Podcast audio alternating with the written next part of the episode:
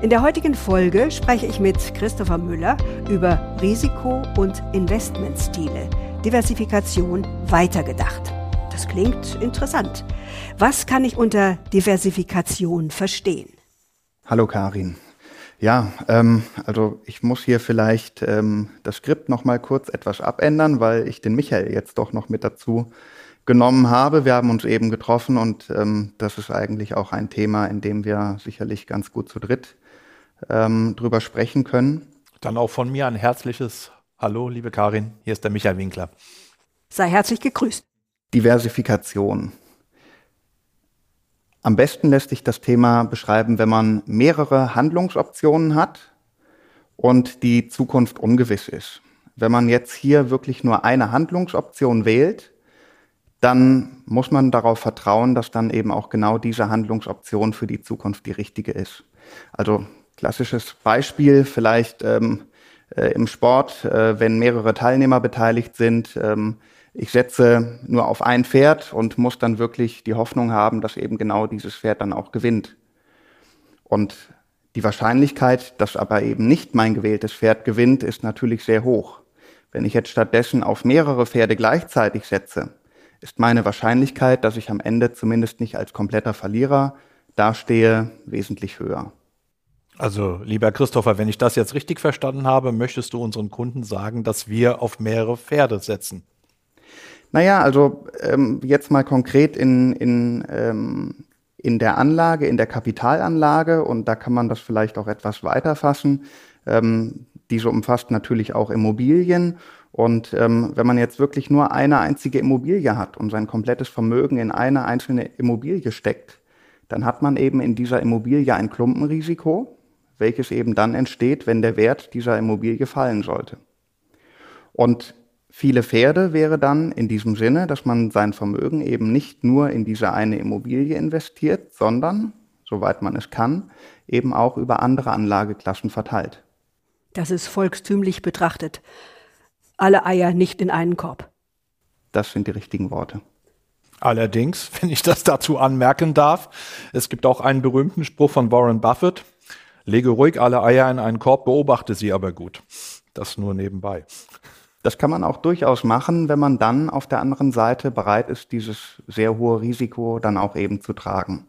Aber bei der Kapitalanlage ist es tatsächlich so, dass auch dieser Diversifikationseffekt wissenschaftlich fundiert ist. Also da kann man dann über Markowitz reden, der die moderne Portfoliotheorie begründet hat oder dann eben auch weitergehend über die äh, Tobin-Separation. Aber so tief müssen wir jetzt gar nicht reingehen. Die Kernaussage ist eigentlich, dass man sein Portfolio aus mehreren Anlageklassen, aus mehreren Assets zusammenstellen soll, ähm, sodass dann am Ende das beste Verhältnis aus Risiko und Rendite entsteht. Also die Risiken sollen vor allem gestreut werden. So ist es. Also im besten Fall hat man sogar mehrere Anlageformen oder mehrere äh, Einzelpositionen, die negativ miteinander korreliert sind. Bedeutet, in dem Moment, wo das eine Wertpapier extrem steigt, darf das andere Wertpapier auch etwas fallen. Und so bekommt man natürlich einen ähm, glatteren Verlauf der Wertentwicklung. Wenn ich mir dazu eine Anmerkung aus der Praxis erlauben darf.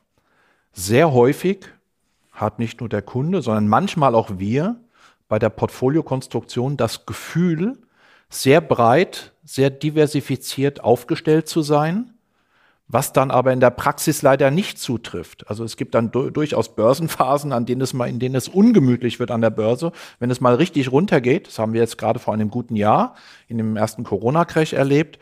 Man dachte, man hat sehr viel verschiedene Arten von Wertpapiere, ist breit diversifiziert und auf einmal ist doch alles gefallen und es hat in der Praxis nicht so gut funktioniert. Also auch das, ich glaube, das Thema Diversifikation muss man sehr genau überprüfen, wie es sich dann gerade in kritischen Marktphasen verhält behält, weil gerade dort möchte ich die Diversifikation in meinem Portfolio sozusagen als Puffer haben. Und hin und wieder funktioniert das dann eben nicht. Ja, und da fragt man natürlich die Profis. Absolut. Zum Glück sitzt mir einer gegenüber am Tisch, lieber Christopher. Ja, genau. Also das ist eigentlich ähm, das Paradebeispiel für, für eine, ähm, ja, für die Notwendigkeit einer sehr guten Diversifikation. Und ähm, wenn man jetzt wirklich mal sich das Portfolio anschaut, man kann mehrere Einzelwerte ins Portfolio legen, man kann mehrere Anlageklassen im Portfolio berücksichtigen, ob das jetzt eben Aktien, Renten, Rohstoffe, Immobilien sind. Wir gehen hier aber einen Schritt weiter. Wir sagen, man kann auch in einem Portfolio mehrere Investmentstile zur Diversifikation heranziehen, so dass sich dann eben auch die Ansätze der verschiedenen Anlagen grundsätzlich unterscheiden. Liebe Karin, du als unser Kunde, Weißt du, was verschiedene Investmentstile sind oder bedeuten? Ja, das wäre jetzt meine nächste Frage gewesen. Was versteht man unter Investmentstilen? Investmentstile sind unterschiedliche Arten, wie ich die Anlageklassen oder die Einzelwerte bewirtschafte. Also bleiben wir einfach mal bei Aktien. Ob ich mir wirklich Aktien äh, einmal kaufe und dann stur im Portfolio liegen lasse oder ob ich wirklich Aktien kaufe mit einem Fokus auf ähm, Dividenden oder mir ein Aktienportfolio zusammenstelle, welches dann am Ende ähm, die geringste Schwankungsbreite hat. Alles drei sind wirklich Aktienanlagen, also die gleiche Anlageklasse. Aber die Art, wie ich investiere und wie ich Entscheidungen treffe, sind auf drei völlig unterschiedliche Art und Weisen. Und so wird man dann auch über diese drei Varianten am Ende drei Risikoprofile der Anlage erhalten und eben auch drei verschiedene Wertentwicklungen. Und das ist eigentlich unter Investmentstilen zu verstehen. Und wenn man es, glaube ich, ein wenig theoretischer ausdrücken möchte, kann man es grundsätzlich unterscheiden in aktive oder passive Anlagestrategien. Also passiv würde jetzt bedeuten, diese berühmte Buy and Hold, also Kauf- und Haltestrategie. Einmal mein Aktienportfolio gekauft und einfach über 10, 20 Jahre liegen gelassen. Das wäre das Paradebeispiel für einen passiven Ansatz. Ähm, ein aktiver Ansatz wäre eben zwischendurch auch eine Steuerung seiner Investitionsquote, eben mal Gewinne mitzunehmen, die Aktienquote zwischenzeitlich abzusenken ähm, oder gerade wenn Kurse stark gefallen sind, zu sagen, jetzt möchte ich mal unbedingt Aktien nachkaufen und mehr ins Risiko gehen. Das als Ergänzung einfach dazu. Und warum setzt die SGKB diese unterschiedlichen Investmentstile ein? Naja, wir glauben einfach, dass wir hierüber die Bedürfnisse unserer Kunden wesentlich besser abdecken. Zum einen aus den Gründen der besseren Diversifikation des Risikos, aber eben auch, und das ist in unserem Geschäft besonders wichtig, dass wir ähm, für unsere sehr anspruchsvollen Kunden auch wirklich maßgeschneiderte Lösungen anbieten können. Wir glauben nicht, dass wir wirklich alle Kunden in, in einen Topf werfen können, sondern wir glauben, dass wir über diese verschiedenen Stile auch tatsächlich die verschiedenen Bedürfnisse am besten abbilden.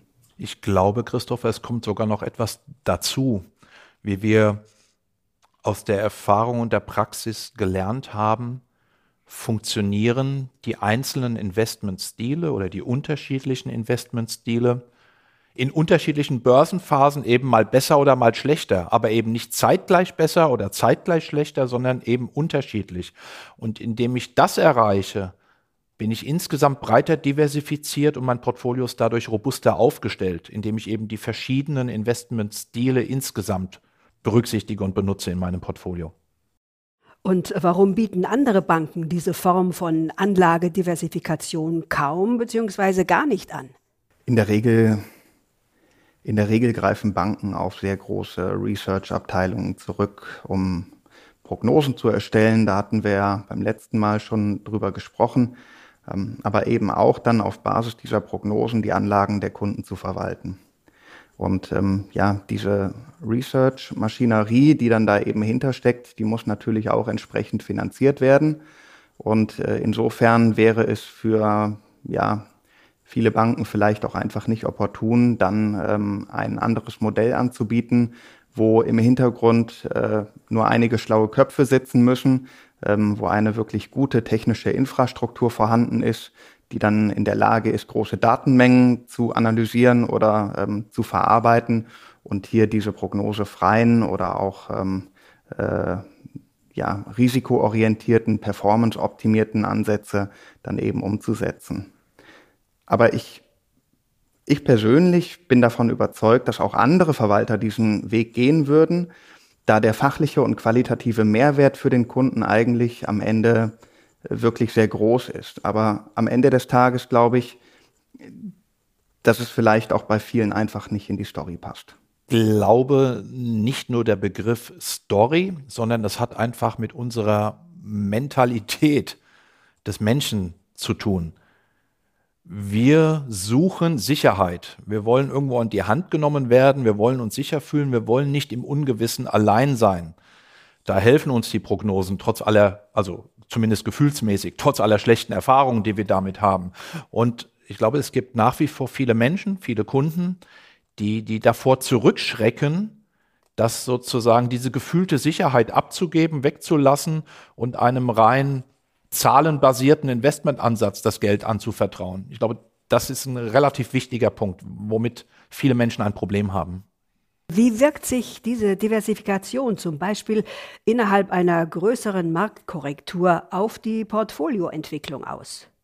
Ja, Michael, da hattest du ja eben schon wirklich drauf angespielt. Also was wir da äh, im letzten Jahr im März gesehen haben, das war historisch einmalig. Also wir haben wirklich gesehen, dass in dem Moment, wo der ganzen Welt klar war, dass wir hier in eine ähm, äh, Pandemie wirklich reinlaufen, ähm, sind die Aktienkurse gefallen, die Rentenkurse sind gefallen, äh, Gold ist zeitweise wirklich massiv gefallen. Also es ist wirklich alles gefallen und ähm, da hätte man tatsächlich über verschiedene Anlageklassen investiert sein können und man wäre wirklich deutlich zweistellig im Minus gewesen.